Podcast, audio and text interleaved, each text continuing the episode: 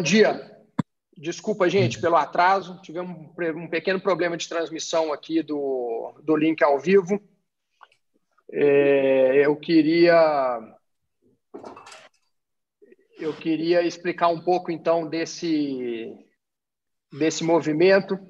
Nextpad de Café é um é um evento, é um fórum que a PAD criou para debater os temas atuais com conteúdos relevantes nossos convidados são selecionados pela sua experiência no mercado, para levar a vocês não só o que eles têm feito, mas como eles têm feito. Então, eu, eu, eu queria agradecer e apresentar os convidados, agradecer o, o Lucas, agradecer o Rock, dois amigos que estão aí é, se disponibilizando com seu tempo para para trazer um pouco para a gente aí dessa história de empreendedorismo que eles têm. O Roque é graduado em administração, especialização em finanças pela Fundação Dom Cabral, tem MBA em gestão de projetos pela IETEC, mestrado em estratégias pela Fundação Dom Cabral, é certificado pela UBC, Universidade de Columbia, Vancouver, em inovação e modelos de negócio. Tem mais de 25 anos de carreira aí como executivo, consultor, professor, conselheiro de empresas de variados segmentos, né? seja comércio, seja é, serviço, construção civil, indústria e o terceiro setor. É um entusiasta do empreendedorismo. Eu acompanho o Rock há alguns anos, né? A gente tem se relacionado aí trabalhado junto. É, fundou a Smart tem 10 anos é, e vem liderando a, a, a, a, companhia aí em mais de 500 projetos em âmbito nacional e internacional, participando de implementação, seja de governança, planejamento estratégico e M&A junto aos seus clientes. Rock, bem-vindo, obrigado pela participação. Obrigado, Felipe. Prazer estar aqui com, com vocês. É, bom dia, Lucas. Vai ser um prazer bater esse papo aqui. O Lucas, outro amigo também, nesse tempo corrido aí de, de parlamentar, conseguiu encaixar um tempinho na sua agenda aí para bater um papo aqui com a gente.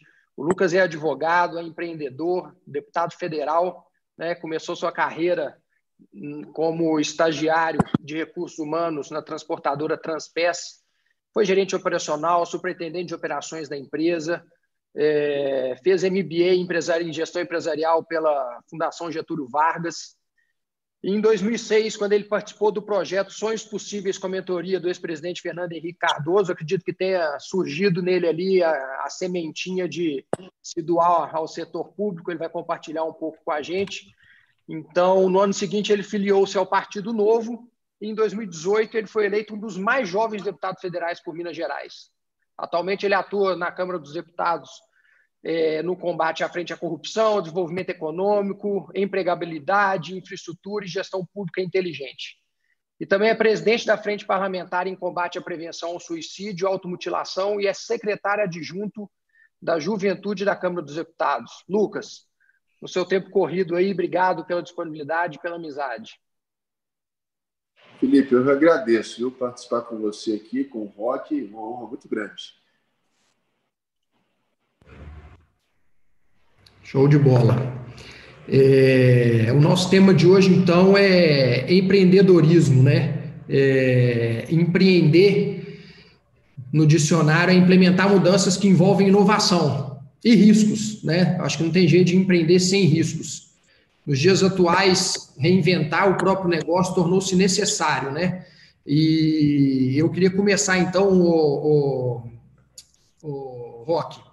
É, eu vejo você numa, numa posição privilegiada, porque atuando é, à frente, né, ao lado, não à frente, mas ao lado de mais de 500 empresas nesses 10 anos, é, tendo a oportunidade de ver de dentro né, quais são as dores dessas empresas e conviver com tantos empreendedores é, o, o que, que você acha que, de fato, trazendo para o dia de hoje, né, nesse momento de isolamento no mundo, quanto ele, ele mudou numa velocidade muito mais rápida é, versus o, o, o Covid-19, que nos tirou da zona de conforto, é, qual que você acha que é o principal desafio do empreendedor nos tempos de hoje? Bom, Davis, a, a, essa pergunta é uma pergunta que, que tinha respostas de talvez alternativas e respostas diferentes 60 dias atrás, né? É, eu tenho falado que o século XXI demorou para chegar, a gente ou está atrasado é, no, no, no, entendimento de que vai ser esse, esse, esse século XXI, esse, esse novo mundo aí que está sendo colocado para a gente. Talvez estava faltando um símbolo histórico aí, né? Geralmente a virada dos séculos ela se dá simbolicamente, é, mas não necessariamente é, historicamente você tem geralmente um grande efeito, né, na história para poder fazer que a gente se conecte a, no, a novos tempos. Eu acho que talvez o Covid aí seja o nosso, né? Como no século passado foi a Primeira Guerra Mundial. E, e o que está é, gritando para a gente nesse, nesse mundo VUCA, né, que se fala muito, a, volatilidade, da complexidade, da ambiguidade, da incerteza, é que agora, trabalhando em rede, né, todo mundo em, em rede, você tem um nível de complexidade absurda, né, de incertezas absurdas. Então, a primeira questão que se coloca para a gente agora, mais do que nunca, é, depois dessa transformação digital compulsória que nós estamos sendo obrigados a fazer, é, é, alguém que consiga compreender, né, os empreendedores precisam compreender isso. É, quais são esses elementos desse novo mundo que, tá sendo, né, que nós estamos vivendo a transição dele, como é que a gente vai conseguir captar as oportunidades, enfim, e, e ter coragem de abandonar é, o que nós estávamos fazendo que, não, que já é do mundo velho. Né? Então, é óbvio que quando passar essa, essa, essa fase de isolamento social, esse momento que nós estamos vivendo, é, não vai voltar ao que era. A gente estava vivendo uma nova, uma nova onda, então, enfim, o que vai virar. Tem falado-se muito desse novo normal. É, Para admitir que a gente vai viver um novo normal, tinha que admitir que o que tava, estávamos vivendo é normal. Então, enfim, essa discussão ela pode dar em muitos lugares. Mas o grande lance é que é, o empreendedor que tiver mais atento, e a gente né, tem muito contato com empreendedores, conversa todos os dias, a gente percebe que aqueles que estão mais preparados são aqueles que têm essa sensibilidade nesse, nessa virada. Não, não, não buscar o status quo no, no, modelo onde estava, obviamente que alguns negócios mais tradicionais têm esse elemento, mas que tem a sensibilidade de perceber é, que esse mundo tem outros outros drives aí, outras outras palavras-chave, né? outras hashtags aí para construir seus próprios negócios. É isso aí. É, eu acho que é, muito importante, uma das coisas muito importantes que você disse aí sobre as incertezas, as complexidades, ou sobre o novo normal, né? trazendo para a realidade da vida pública aí, Lucas, como parlamentar, é, quais são os desafios que, é, que, você tem enfrentado hoje é, com esse novo normal, né? Será que essas incertezas elas têm afetado também é, o mundo político, né? As decisões lá na Câmara, é, o tamanho das complexidades do empreendedor privado se iguala às, às, às complexidades do empreendedor público? É, sem dúvida, essa veia empreendedora, eu acredito que a gente pode aplicar isso nos mais diversos segmentos aí é, da nossa sociedade. Né? A gente fala muito também em empreendedorismo social, né? gente fala muito de empreendedorismo de business, negócios, né? e a gente também fala de empreendedorismo na política, né? de reinventar o setor público, de trazer um pouco mais de eficiência, um pouco mais de visão de propósito, é, um pouco mais de foco no resultado. Né? Eu acho que talvez esse seja um dos nossos grandes desafios no que eu chamo de empreendedorismo político, trazer essa veia de foco em resultado, de eficiência é, para dentro do serviço público, que por muitos anos é, acredita, alguns acreditam ainda, mas acreditou-se que é, o serviço público ele está ali sem nenhum tipo de resultado e ele que manda, né? É, e a gente ainda tem boa parte do serviço público composto aí por essas pessoas. Lembrando que enquanto deputado federal, a gente representa né, é, é, a classe política, mas somos 12 milhões de servidores públicos no Brasil, entre ativos e inativos. Né? Então, essa veia de empreendedorismo, de trabalho, né, de inovação, ela, ela, ela precisa ser implementada também no serviço público. Talvez esse seja um dos nossos principais é, desafios?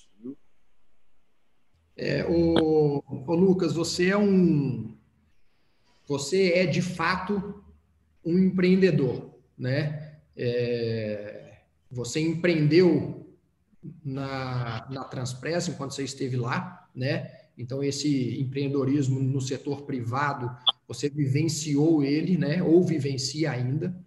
É, você empreende na vida pública. Acho que é, eu, eu te acompanho desde as das eleições, né? A gente tem se falado aí com, com frequência e eu vejo o quanto você tenta é, aplicar práticas do mercado corporativo na vida pública para que aumente essa eficiência e que, de fato, é, o setor público possa colher esses resultados que o mercado privado tanto é, busca há, várias décadas, né?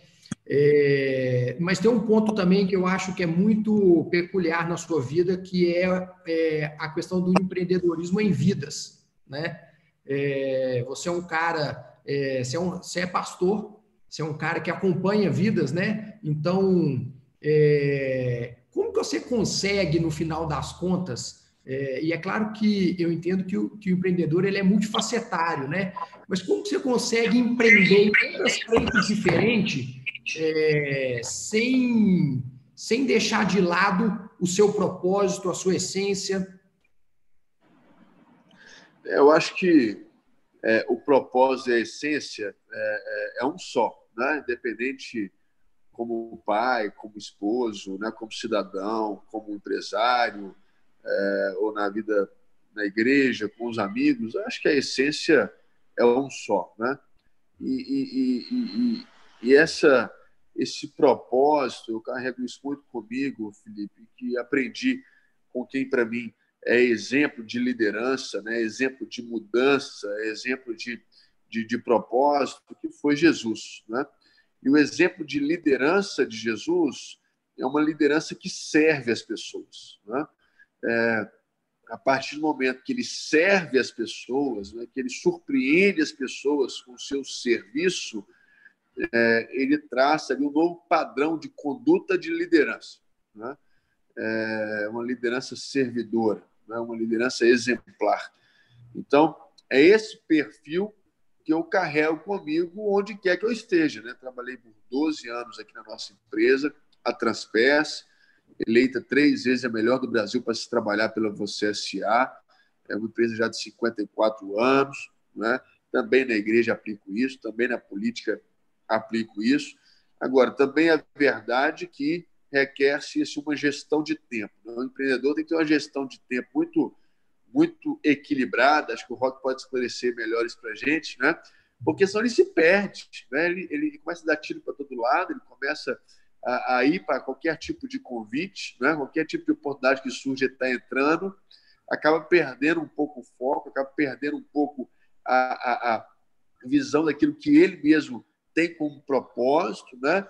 e já já passa um ano, passa um espaço de tempo e correu atrás do vento. Né? Então, essa guardar essa essência, que a Bíblia nos ensina quando a Bíblia fala guardar o nosso coração, né? guardar essa essência, guardar o nosso propósito e aplicar com uma boa gestão de tempo, com foco, a gente consegue superar muito desafio, a gente consegue sim transmitir é, esperança, mudança e implantar uma nova cultura. Show de bola. Rock, é, gestão de tempo, né? Eu acho que é algo, é um desafio que todos nós passamos, convivemos com ele, né? A gente pode aprimorar nossa gestão de tempo, mas é algo que sempre tem a melhorar.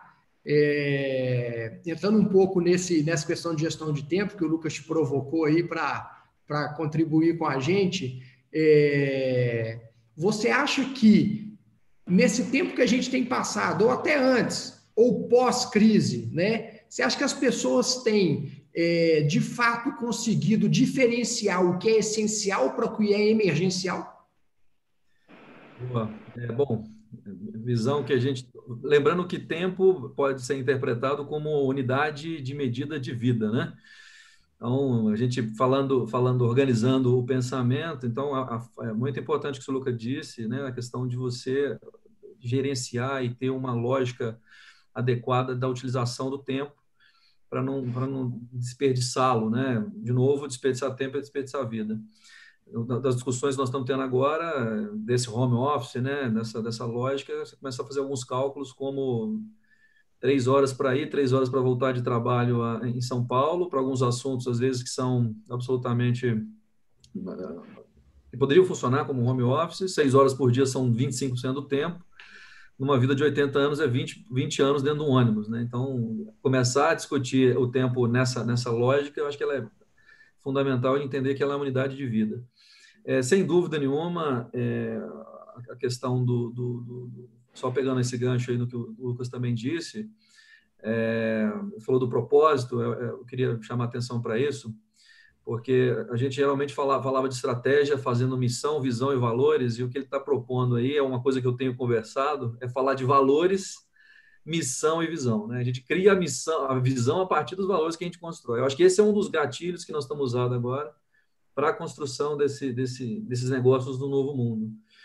É, e, e, assim, é, o que você fala, Davis, é, com relação a, a, a botar a, a, energia né, no, né, nesse, nesse, nessa lógica de direcionamento do tempo, é fundamental que você tenha uma, uma, uma, uma divisão do que, que é, é o, o, momento de adaptação, é falando disso agora, né, do que é emergencial versus o que é o que é fundamental ou essencial, eu tenho separado nesses dois grandes caminhos. Qualquer outra coisa que você não tiver nesses dois caminhos, você não deveria fazer agora. Então, você separar o que é emergencial para você se adaptar imediatamente, para o seu negócio se adaptar imediatamente, né? seja protegendo eventualmente sua, sua receita, seus clientes, seja protegendo é, as pessoas, né, os colaboradores que estão com, contigo. Então, acho que é fundamental, primeiro, é, para a adaptação, para o momento de hoje, é, criar essa, essa lógica emergencial.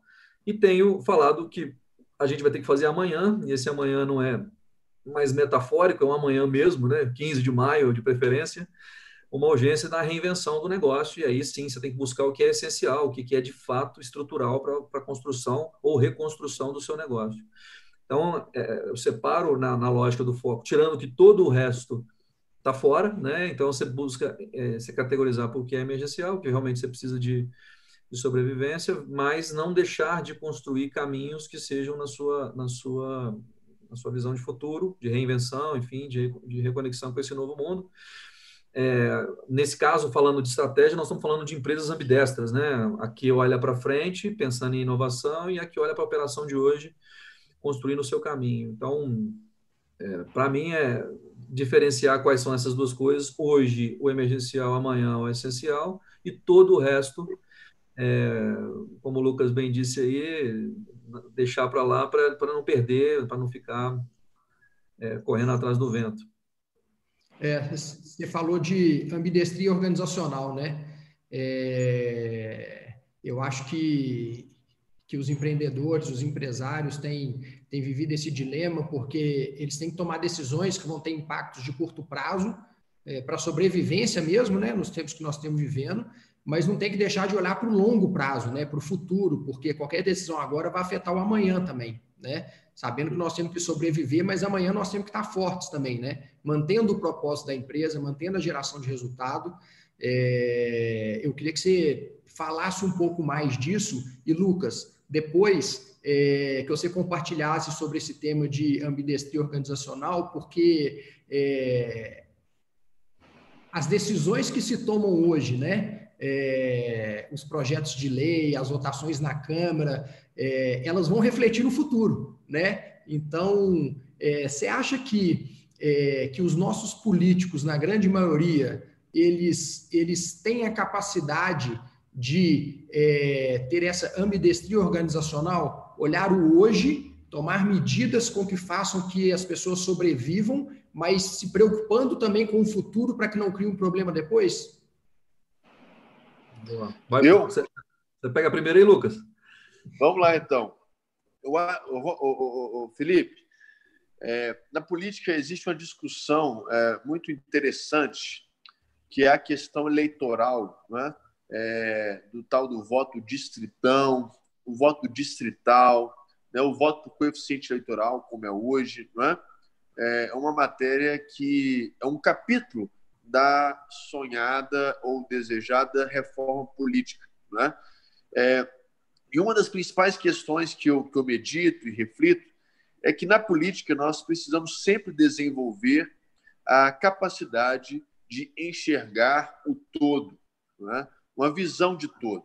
Quando a gente fala de Brasil, um país com diferentes contextos, um país com diferentes é, realidades, é, um país com história muito singular e muito única, é, se cairmos no erro de termos políticos que não conseguem olhar o todo, sempre teremos ah, uma classe da sociedade que não estará sendo percebida, os seus anseios, ah, as suas dificuldades, os desafios percebidos. Né? Então, a gente precisa desenvolver a capacidade de ver o todo. Né?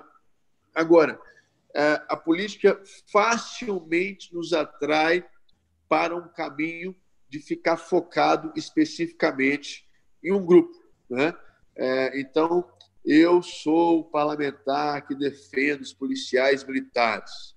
Né? E pronto, e estou nem aí para o resto. Né? Então, vou votar aumento de salário para os policiais militares, eu vou votar a favor de férias 90 dias policial militar, eu vou votar benefício policial militar, eu vou votar uma aposentadoria especial para o policial militar, porque eu sou o parlamentar que defende o policial militar. Puxa, o que você... como exemplo, tá, gente? Eu não tenho nenhum tipo de histórico com, é, com a polícia e, e, também nada contra a polícia, pelo contrário, supervalorizo aí o trabalho da polícia. Estou citando isso como exemplo. Né? E a partir do momento que a gente tem esse tipo de convite que atrai nosso coração, a gente fica. É, é, é igual a reunião de gerentes de uma empresa, cada um puxando para o seu setor. Né? E a gente tem que reduzir custo da empresa e cada um falando que o seu setor é o mais importante, que não pode reduzir custo, reduz do outro. Né? É, e aí é, é, é, se não tivermos pessoas capazes de enxergar o todo, vai nos faltar é, soluções estratégicas de impacto no longo prazo. Né? E aí é um outro desafio da política, né? essa visão de longo prazo. Né? Essa visão de longo prazo, ela, ela, ela mata muito a gente. Né? Haja vista é, a fácil atração também quando o setor público tem que investir na economia para subir o PIB, né, para empregar as pessoas. É, e isso, na visão a longo prazo, eu sou, sou um liberal econômico, é, é, é terrível. Né, é terrível. É, porque eu estou pegando dinheiro público, que não exige dinheiro público, exige dinheiro do pagador dos impostos, para investir numa obra, para fazer uma obra ineficiente, para empregar um tanto de gente, para dar margem de corrupção, mas que, na verdade, no longo prazo, poderia estar reduzindo imposto deixando esse dinheiro na mão do cidadão, queria automaticamente consumir esse dinheiro com outras demandas, com outros serviços, gerando emprego em outros lugares, gerando riqueza também. Então, falta sim é, essa ideia de todo e falta sim essa ideia de longo, pra, de longo prazo. E eu espero, eu sou fruto da renovação política, eu espero que a renovação política, né, que a gente tanto tem falado nessas últimas eleições, 14 falou um pouquinho, 16 municipais, 18 a minha, é, agora 20, 22 continua acredito, nós possamos é, é, escolher pessoas que tenham visão de longo prazo de país e também visão de um todo. Sem dúvida, essa, essa, essa abordagem, ela, ela quando você traz ela para o mundo empresarial, né, para o mundo dos empreendedores, enfim, é o grande desafio também. Né? A gente, olhando para as organizações de classe global, as organizações brasileiras, enfim, é, talvez você não seja tão paradoxal assim como na política, em função da, do nível de complexidade, você tem, de, de alguma maneira, né, comando em cima das empresas, né, os, os empreendedores, os empresários, mas não deixa de ser também um desafio. Imagina, você falou de, de ambidestria, né, Felipe? É, é, complexo quando você fala que, que você vai olhar para o futuro, sendo que o futuro canibaliza o presente. Né? Quando você está falando assim, não, eu quero fazer uma coisa super legal no futuro, mas eu quero manter como eu estou. Eu estou bem, tô, tenho né, o status quo, todo dentro do status quo, está tudo certo, e agora como é que eu faço para para fazer algo novo que vai matar o, o do passado? Outro dia, conversando com com a, com a diretoria de inovação da, da Embraer, quer dizer, você tem lá uma, uma área toda de inovação que está segregada até da empresa, porque o, o, objetivo do negócio é, é você é, acabar com os aviões a combustão, então, com motor a combustão, quer dizer, você o, o novo negócio mata o antigo. Né? Como é que os engenheiros, os diretores de engenharia é, atuais veem dessa forma? Então, é fundamental que você tenha uma capacidade de, de, de dialogar com o presente e com o futuro e, num dado momento, tomar decisões é, complexas com essa visão de longo prazo. Dando exemplo de, de uma empresa que faz isso ao longo de muitos e muitos anos, né? a IBM é uma empresa que, que, que muito destacada nesse lugar da, né, de, de bem-sucedida na ambidestria. Quando ela tomou a decisão de vender a operação de computadores para a Lenovo, lá para os chineses, o mundo aterrorizou. Como a empresa como a IBM vai vender os computadores, enfim, ela achava que, que computadores, é, o hardware era liquidificador, né, eletrodoméstico, então ela não acreditava nisso. Depois que passa o tempo, fica mais fácil julgar se foi certo ou errado, deixar lá o, as, as carcaças dos computadores para trás e investir na, em tecnologias de inteligência artificial, enfim, Watson, o que quer que seja. Como empresas muito citadas também, que não conseguiram fazer essa virada, tiveram acesso à informação, tomaram a decisão de manter o passado, como a Kodak, que é sempre citada, né? inventa o filme, inventa a câmera digital e, e, e se agarra no filme, e, ou a própria SWAT, que inventa o relógio digital e, deixa a Cássio tomar em três anos a liderança lá na década de 70, enfim. É, no final, a conexão que eu faço, depois de ouvir o Lucas, é muito nesse sentido. É, apesar de ser, de, de empresas terem comandos, empreendedores, não deixa de ser uma decisão difícil olhar para frente, é, porque cabe uma sensibilidade, cabe um, um, um, espírito de mundo ali, cabe um, entendimento do, né, de inteligência dos dados que estão construídos versus o que vai, ser, vai acontecer que às vezes faz com que a gente fique desconfortável. E isso é da natureza humana. Às vezes, às vezes a gente fica querendo resistir ao, ao, ao, à mudança, e é um pouco isso. Os, os períodos pós-guerra mostram que, que, que, são importantes exatamente nisso. Você cria uma, um momento de, de, de reconstrução, talvez seja exatamente o que nós estamos vivendo agora. É, é, gente, eu queria só lembrar que as pessoas podem fazer perguntas tanto pelo, pelo chat lá do YouTube quanto pelo nosso WhatsApp. A gente já tem recebido algumas. É, o WhatsApp é DDD 31 98411 7048. O pessoal vai colocar lá no chat também. Às vezes alguém quer mandar uma pergunta pelo WhatsApp, mas nós estamos acompanhando aqui tanto o chat do YouTube quanto o WhatsApp, tá? É, Lucas, é, vou voltar a bola para você e colocar uma responsabilidade em você que, que às vezes nem você mesmo se coloque, né? Mas você citou que a Transpress foi eleita três vezes a melhor, uma das melhores empresas para se trabalhar, né? E isso já é uma responsabilidade, né? Se você for pensar em, é, em continuidade de trabalho, né? É, quando você, é, se você, né? Mas quando você assumir a empresa de fato, se é que isso vai acontecer, mas eu acho que só de, de você ser é, um acionista herdeiro, é, o seu pai tendo sido duas vezes o senhor mais admirado do Brasil, é, eu acho que você aprendeu a ser empreendedor em casa, né? E o, qual que é o tamanho da responsabilidade que você carrega com seu pai sendo duas vezes o senhor mais admirado do Brasil, a, a, empresa de você sendo três vezes eleita uma das melhores empresas para se trabalhar, tem muito de empreendedorismo nisso, né?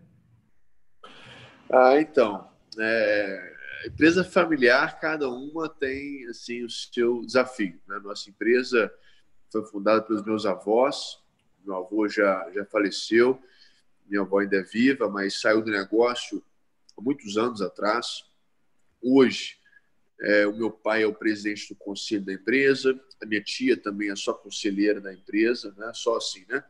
Os dois são conselheiros da empresa. E o meu tio é o atual CEO da empresa. Né?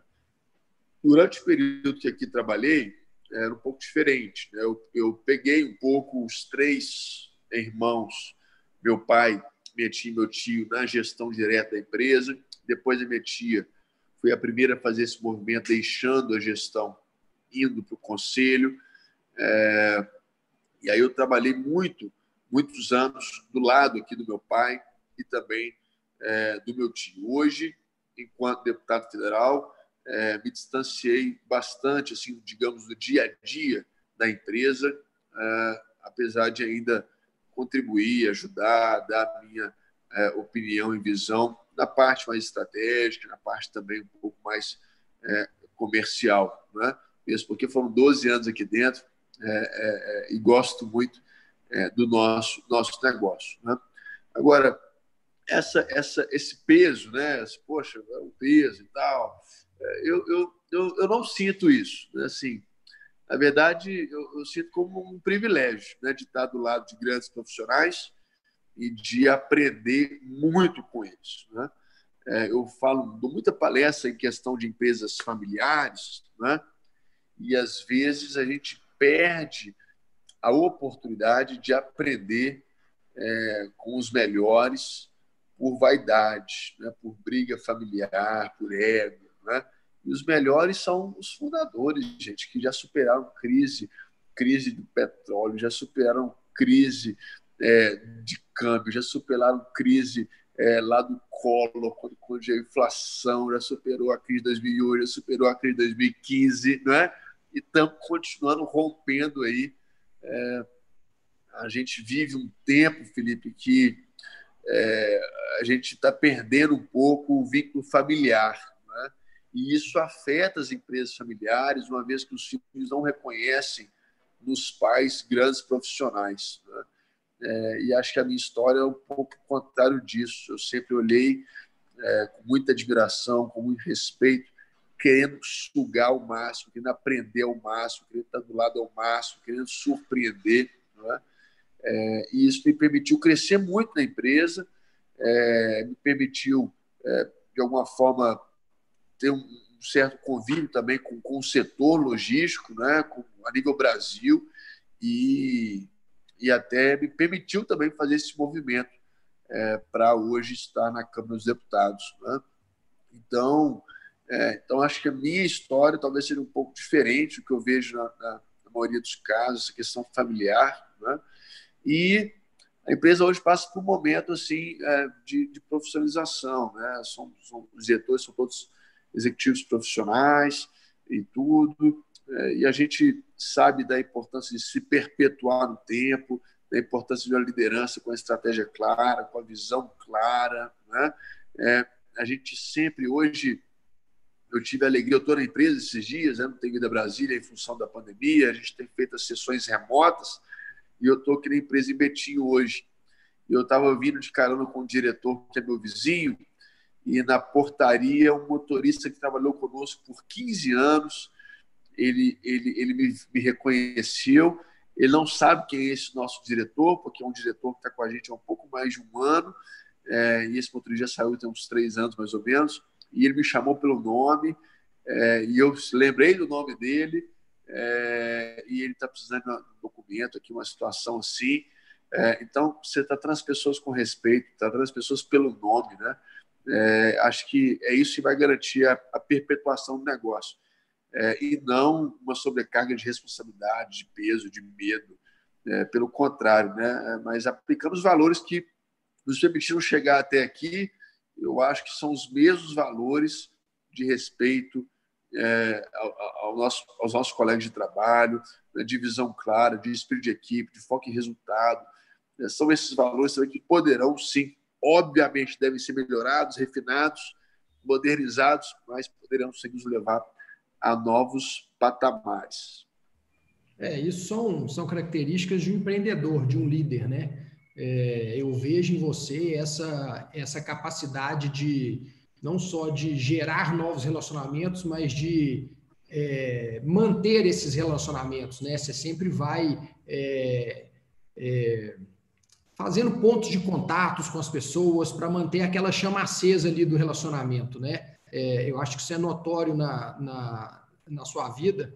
É, Rock, falando de privilégios, né? O, o, o, Lucas falou aí do privilégio dele, dele poder aprender com, com o pai, com os tios, né? É, olhando por esse outro lado da, da, da empresa familiar. É, eu citei no início, quando eu estava é, falando um pouco de você na abertura, que eu, que eu sinto que você é um privilegiado também, né? Por você ter acompanhado aí mais de, de 500 empresas, é, eu sinto que você é um privilegiado e o quanto que você consegue ou se você se preocupa com isso, né? Se é um dos seus, dos seus objetivos, é, aprender com esses 500 ou mais de 500 empresários, porque tem empresa que tem mais de um sócio, para trazer essa questão da liderança e do empreendedorismo para o seu dia a dia. Eu me considero, sim. É, a gente fez um, um, exercício. Os meus primeiros clientes foram, eles foram decisivos na, em jogar meu planejamento estratégico fora e repensar até o, o meu próprio negócio. Eu, eu, fiz uma carreira executiva, depois eu, eu pensei em construir uma empresa de consultoria com, umas, com, com algumas diferenças e na verdade nem era muito consultoria, mas um laboratório de negócio que ajudasse os empreendedores a ter uma visão mais integrada, né? não essa visão parcial do negócio, criei um time multi-especialista e a gente imprimia, né, imprimia nesses, nesses clientes essa ideia. O que, que, a, gente, o que a gente mais percebe é que, é, é, que no primeiro contato existia não uma troca, né, ele me contratava para poder buscar referências de gestão, de planejamento, mas esse primeiro contato ele me, ele me mostrou quão qualificadas eram essas pessoas que estavam construindo esse caminho e, e na visão executiva que eu tinha passou a ser diferente, porque eu estava sendo convidado para ser quase uma dupla ali do, do, do empreendedor. Então, aprendi muito no, no, nesses primeiros clientes, inclusive a ouvi-los mais. Então, eu, eu, eu, desenvolvi uma capacidade, tentei desenvolver uma capacidade de, de, de troca nessas relações, que para mim foram, foi, mudou muito o jogo de como a gente ia fazer as coisas. E é o que a gente tenta fazer até hoje. E, e, trocando, eu hoje menos até na operação no front, mas ainda muito em contato com a operação, é, no, no, sentido da gente poder é, ter esse contato, que é onde a gente aprende bastante. Então, é, minha, minha visão sobre isso, e, eu, e é uma das coisas que permeiam os valores e a, e a condução do negócio, é que se a gente perder esse contato, é, nesse aprendizado, nessa troca. Então, é muito menos uma, uma, uma lógica de deixa eu contratar alguém que vai resolver o meu problema, e muito mais eu vou qualificar a minha mesa para que eu possa ter uma troca mais, mais, mais legal, inclusive entre sócios, a gente entra às vezes nesse lugar da governança, enfim. É, é para mim é, o grande ponto de, de o ápice do, do trabalho. E aí, sem dúvida nenhuma, eu me considero super, super privilegiado, porque aí é, são muitas visões, né? são muitos olhares, são muitos negócios, é, muitas gerações. Né? A gente tem clientes com, com, com na, na, primeira geração, são os, os, pessoas de mais de 70 anos, 60 anos, 50 anos, 40, 30, 20. Temos startups, né? Que também buscam essa reflexão. A gente não tem um, um posicionamento por, por tamanho, então isso faz com que a gente tenha clientes um faturamento muito expressivo, como também clientes muito pequenininhos. A gente foca no empreendedor, então a capacidade que ele tem de, de, de, de imprimir é, impacto né, na, na, sociedade. Então a gente, de alguma maneira, filtra isso é, na própria rede que a gente se conecta e deixa se conectar na nossa. E aí é, é, é, é muito legal, cara, porque a gente faz. É, o objetivo não, não, não é fazer amizade, é, é, é, criar o resultado, mas inadvertidamente o final das, das, histórias é a gente criando uma relação mais próxima. Então, enfim, nesse momento agora, por exemplo, é, essa rede que a gente conseguiu fazer, muitas pessoas continuam com a gente há muito tempo, mesmo não tendo um contrato ativo, tá na, tá na, compõe a rede, a gente vê o valor que isso tem, que comunga muito com esse, com o espírito, na minha visão, do, do, desse novo mundo, onde a gente onde vai estar trabalhando mais coletivamente, a gente vai precisar ouvir mais o outro, né? o Lucas fez um, um, uma reflexão sobre a questão da gente apegar a, a, nossa matéria, né? E, poxa, seja a educação, seja a saúde, seja a segurança pública.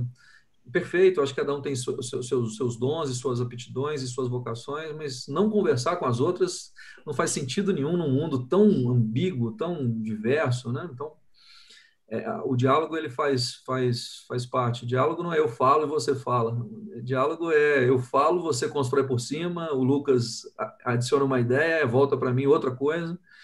A gente precisa ter essa, essa clareza. E, e, aí, no meu, no, meu, no meu entendimento, a dádiva é, é essa: é a gente poder olhar sobre muitos aspectos e, e aprender.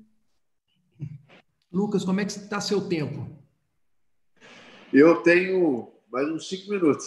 Ok. Então vamos lá. É, eu tenho uma pergunta aqui para cada nós recebemos aqui dos, das pessoas que estão participando com a gente e tem uma última para a gente finalizar, tá? Então, começando com, com você aí, Lucas, o Leonardo Bortoleto, inclusive foi um dos nossos participantes aqui da, da live da semana passada, quando a gente falou de relacionamento, algo que, que é uma característica muito importante para os empreendedores também, né? Então, ele te pergunta, Lucas, é, como você enxerga a atuação de, da Prefeitura de Belo Horizonte no trato dos impactos da pandemia no tocante ao dia a dia do empreendedor belo-horizontino e seus trabalhadores? E ainda, a avaliação sua sobre as iniciativas do governo federal até agora e o que ele vê de oportunidade para melhora da legislação para transformarmos o Brasil verdadeiramente em uma nação empreendedora. Aí é outra live, Felipe.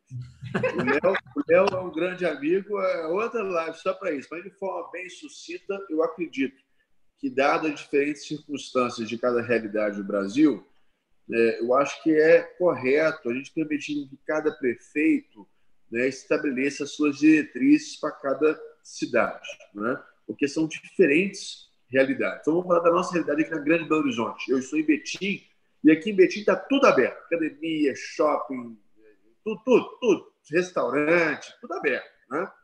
É, escolas não estão tendo, universidades não estão tendo, aglomeração não, mas está tudo aberto. A cidade está funcionando. Contagem já está o meio termo. Né? Belo Horizonte já está mais fechado. Então, a gente está falando um raio aqui de 60 quilômetros, mas com três realidades diferentes em função da perspectiva diferente dos órgãos aí de saúde, de prefeitura e tudo mais. A minha opinião pessoal é que Belo Horizonte já poderia ter caminhado uma flexibilização maior. Né? Obviamente, máscara, álcool gel, distanciamento, evitar aglomeração, esse tipo de coisa. Eu espero que o prefeito, muito em breve, faça esse movimento, como ele mesmo tem sinalizado. O governo federal tem acertado as medidas, apesar de estar encontrando dificuldades para financiá-las, né? porque nós não temos, e aí se alguém souber, me avise, onde que existe a árvore que dá dinheiro. Né? Não existe isso em lugar nenhum do mundo. Então, as medidas são acertadas, mas encontra-se muitas vezes é, dificuldades, desafios em operacionalizar isso. E as pautas mais complexas, falta um pouco de é, governabilidade e de diálogo para se aprovar com mais velocidade essas medidas que são, sim, é, importantes. Muito bom.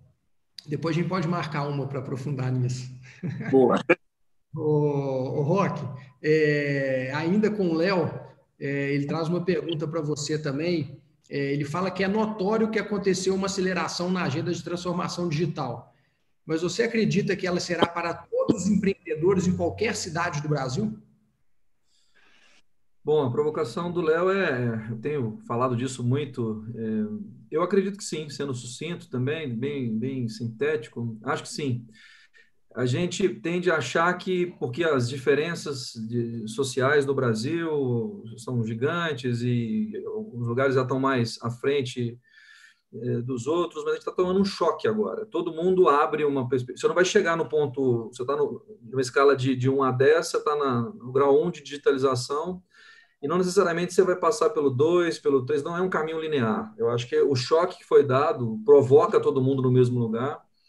Vejo alguns clientes falando que tem se sentindo preparados, às vezes, para essa transformação digital, porque ele tem um QR Code no cartão de visita.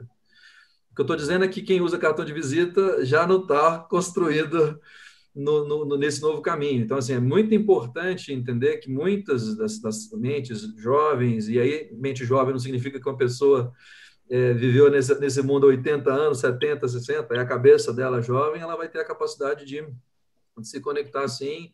A questão da digitalização, né, ela traz democratização, desmonetização, é, então, cada vez mais acessível, eu acho que esse é um caminho que vai tocar todas as empresas. É, o, o, o Whindersson Nunes aí que o diga, né? Ele estava lá no, no interior do, no, acho que do Piauí, e de lá ele conseguiu notoriedade lá como, como digital influencer, enfim, não existe isso. Você, a partir do momento que você tem um telefone e tem uma ideia, você vai conseguir aproveitar as oportunidades que elas vão surgindo.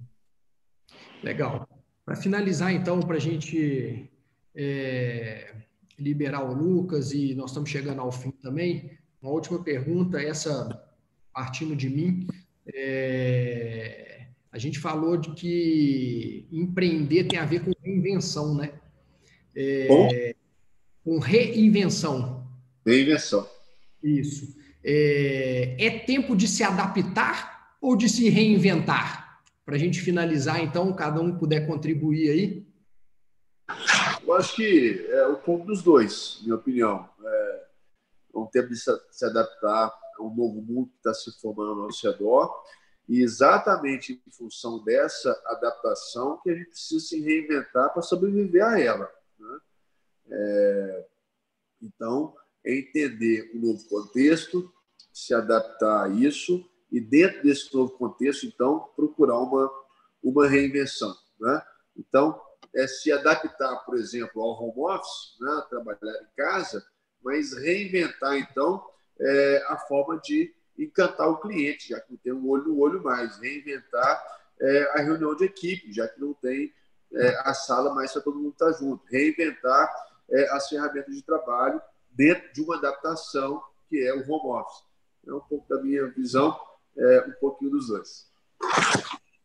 Eu vejo da, da, da, mesma forma, até cheguei a abordar no início, né? Estou adaptando hoje e reinventando amanhã. Amanhã, começando amanhã mesmo, eu acho que preciso, e esse, usando inovação, né? Enfim, a reinvenção faz parte de todo o processo empreendedor e ninguém que empreende quer fazer o que estava sendo feito ele parte do pressuposto de melhorar o que estava sendo feito, de diferenciar, enfim, isso faz parte do, da construção empreendedora. Por isso acredito no empreendedorismo como, como transversal à nossa educação, à nossa sociedade. Eu acredito que isso tem que ser incentivado e não é, demonizado, né? Então, tenho trabalhado muito nesse sentido. Mas a, a, a lógica e a, a capacidade, o empreendedorismo com capacidade, sem dúvida ele vai, vai, vai a adaptação é aquela coisa de, de, de máscara, aquela, aquela frase que a, que a comissária fala para a gente, ou o comissário fala para a gente. Em caso de especialização, máscaras cairão sobre nossas cabeças. Primeiro você põe a máscara, depois você ajusta. Né? Então, adaptar significa isso. Eu estou precisando sobreviver agora. Mas assim que eu conseguir respirar, o avião ainda está em pânico, eu preciso agora fazer ele pousar, tenho que construir meus caminhos. Então, eu tô com o Lucas aí, eu acho que não tem como escolher um, não. Tem que fazer os dois e de hoje para amanhã. Show de bola. Gente, de novo, obrigado pelo tempo, pela disponibilidade, pela contribuição, né? Em resumo aqui, a gente abordou vários, vários aspectos do, do empreendedor, mas a gente é, falou que ele é um cara que aprendeu a viver com incertezas, com complexidades, né? É, ele tem que se reinventar e se adaptar, é, e ele tem um foco no resultado, na eficiência, e segue um propósito, né? Eu acho que a gente for tentar resumir aqui é um pouco disso, e já queria convidar todo mundo para a nossa próxima live na quinta-feira da semana que vem, no dia 21 a próxima live vai ser às 16 horas, porque vai ser com o triatleta brasileiro Tiago Vinhal, ele é o triatleta mais rápido brasileiro da história, o primeiro atleta, atleta negro a ir para Kona, que é o ápice do, da competição do triatletismo, é, e vai ser às 16 horas, porque ele está em treinamento na Espanha, em Mallorca, com 5 horas de fuso horário. Então, quem quiser participar aí, nós vamos falar de mindset. Tá? Obrigado pela participação de todo mundo e até semana que vem. Um abraço. Obrigado. Tchau, gente. Tchau, tchau, Lucas. Tchau, tchau, Felipe.